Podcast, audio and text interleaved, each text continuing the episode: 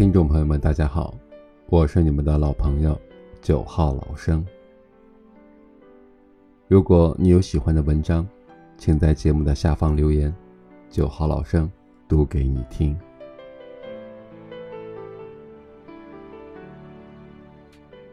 今天跟大家分享的一篇文章叫做《家庭最幸福的相处模式》，装聋作哑，扮瞎。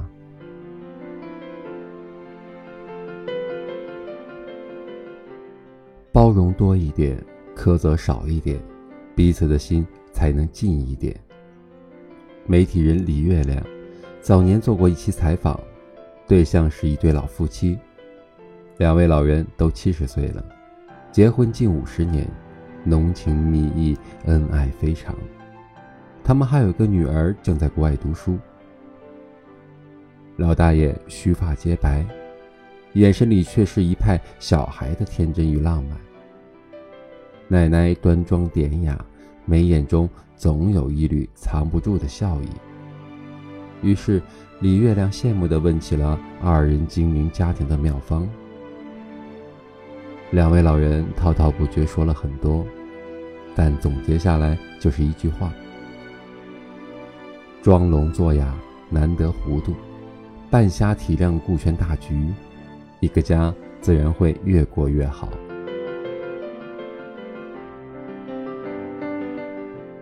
对伴侣的恶言，适当的装聋。听过这样一句话：美满的婚姻都离不开一个耳聋的男人。装聋不是拒绝沟通，而是一种相处的智慧，让大事化小，小事化了。搜狐的前 CEO 王小川讲过他父母之间的故事。王小川的母亲毕业于北大，是一个天资聪慧的人。因为聪明，所以对身边人、身边的事儿要求总是很高。在王小川的眼里，母亲做事较真，看什么都不顺眼，无比的挑剔。王小川对童年印象最深的一幕，就是妈妈跟在爸爸后面骂，爸爸走到哪儿，他就骂到哪儿。一点点小细节做的不对了，就要说几句；什么事情不合他心意了。又要数了个没完没了。有几次，王小川都被吓到了。可面对这样的情况，爸爸却从不发火，也从不还嘴。他总是对妈妈的喋喋不休装作没有听到，等妈妈的情绪平息了，再笑呵呵的去打个圆场。于是，每次眼看家里就要掀起一场轩然大波。却总能被爸爸无声的智慧巧妙的化解。后来，王小川在接受采访时感叹：“母亲的挑剔让他变得优秀，但父亲的包容却让他有了一个幸福的家。”婚姻里没有完美的伴侣，一方有点小脾气很正常，另一方如若总是斤斤计较。日子就会从吵吵闹闹变成摔摔打打。包容多一点，苛责少一点，彼此的心才能近一点。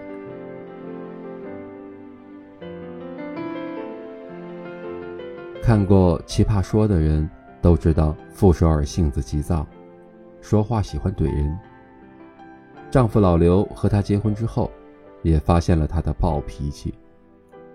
有时候，傅首尔对老刘挑三拣四，譬如嫌弃他肚子大，嫌弃他做饭不如别人家老公做的好吃。老刘听见了，也只是微微一笑，从不放在心上。哪怕他讲话再难听，做事再小性子，他也装作没听到一样，因为他发自内心的心疼傅首尔。包容他的种种坏脾气。老刘的处事哲学正印证了那句话：吵架需要两个人，而停止吵架只需要一个人。所谓的白头到老，没有什么诀窍，不过是当一个人喋喋不休的时候，另一个人能充耳不闻。凡事多想想对方的好，包容彼此的缺点，关系就能长久温情的走下去。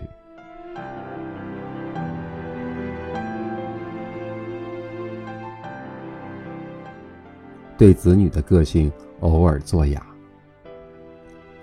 博主鲍三乐讲过自己的一段经历。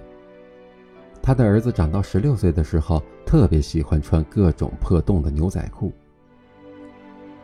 鲍三乐对此十分看不惯，自己家几代都是文化人，儿子打扮成这样，成何体统？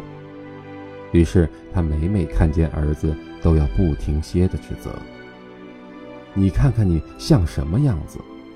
和地痞流氓有什么区别？”但这些话每次说出口，都会迎来儿子的愤怒和抵抗。于是，父子俩关系越来越远的同时，家里的气氛也日渐的压抑。直到有一天，鲍三乐在翻衣柜的时候，看到自己年轻时穿过的喇叭裤，他才想起青春期的自己也是被父母各种的看不顺眼。实际上，自己当时不过是好新鲜、追求时髦而已。于是，他不再跟在孩子后面絮絮叨叨的说个不停。每次看见儿子一身的奇怪的打扮，他也不再指指点点，而是选择了闭嘴不言。令人意外的是，当他停止了无休止的指责，父子关系变得亲热了许多。儿子也肉眼可见的阳光了起来。想起网上有句话说：“世上最好的亲子关系都不是靠说教和数落建立起来的。有时候，比起居高临下的训斥，一份适当的沉默，反而更能拉近彼此间的距离。”作家刘墉的女儿喜欢熬夜、开 party 和穿露脐装。可他却从不多加干涉。刘墉说：“熬夜开 party 那就熬吧，等第二天精神萎靡，他自然就知道要早点睡了。穿露脐装也没关系，着凉了自然就知道要多穿点在大事上我守住原则，在小事上我从不约束。家人之间虽然有着最亲密的关系，但终究是不同的个体。”你有你的想法，我有我的喜好，实属正常。好的家庭教育不是权威至上，也不是责骂打压，而是懂得尊重和宽容对方。适时的做一个哑巴，将不必要的话默默的咽下，给家人一份自由和体贴，彼此相处才能舒服自在。对父母的习惯，常常半瞎。你和自己的父母之前有没有过这样的矛盾？一碗隔夜的饭菜说了几十遍让倒掉，父母第二天还是会端到餐桌上吃。一件破旧的衣服说了几百遍扔掉，他们缝缝补补还是穿在了身上。生活中，总有很多人认为，父母的生活习惯愚昧。不科学，于是对父母处处指责和抱怨。周国平说：“对亲近的人挑剔是本能，但克服本能，做到对亲近的人不挑剔，则是一种教养。一个家要想幸福美满，除了对伴侣包容、对孩子开明，还要学会对父母推心置腹的理解。”主持人马东的母亲，平日里最喜欢做的事情就是关灯。屋里灯亮着，只要没人在，他就第一时间的关掉。刚开始，马东会劝阻母亲说：“总是一开一关，会影响灯的使用寿命，就算开着也费不了多少电。”母亲总是回答：“好。”但接下来还是会像之前那样去关灯。马东发现。即使自己讲了无数次，也没有办法改变母亲多年积累下来的行为。说到底，母亲年轻的时候苦惯了。一味的强求他去改变，只能是伤了他的心。于是，对母亲的这一行为，马东后来就索性的装作没看见。这样，自己省去了操心的烦恼，和母亲的相处也少了很多的矛盾。知乎上有位博主，也有过类似的经历。他的母亲七十多岁了，经常会欢天喜地的跑去超市排队，只为了几个免费的鸡蛋。母亲有关节炎，排队领完鸡蛋回来，腿脚总是不舒服。一开始，他常常为了这件事大发脾气：“几个鸡蛋值多少钱？你咋就这么能折腾呢？”后来，他看到母亲失落的眼神，他开始反省自己。他慢慢明白，比起领鸡蛋这件小事儿，母亲能顺心顺意。才更为重要。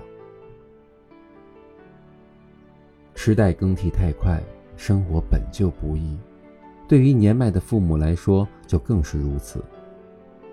与其在生活方式上对他们吹毛求疵，不如学会以心换心的去理解。想想他们所处的生活环境，想想他们曾经的岁月经历，再多的不满也能一点一点的看淡。要知道，比对错更要紧的，永远是家人的笑声和幸福。有人说，一个幸福和谐的家庭需要一个完整的三角关系：与伴侣的关系，与孩子的关系，与父母的关系。只有每个关系都摆放在和谐的位置上，这个大家庭。才能保持在最稳固的状态。经营好一个小家，既要有不争对错的智慧，又要有海纳百川的格局。学会换位思考，懂得宽容体谅，适时装聋作哑扮糊涂，彼此间的感情才能在岁月中温暖绵长。愿你能和家人一起笑看人间风景，共享天地繁华，将生活过成向往中的模样。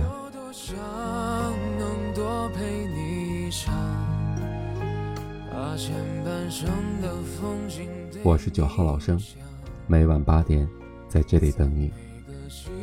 的夜里，我会想那些关于你的爱恨情长。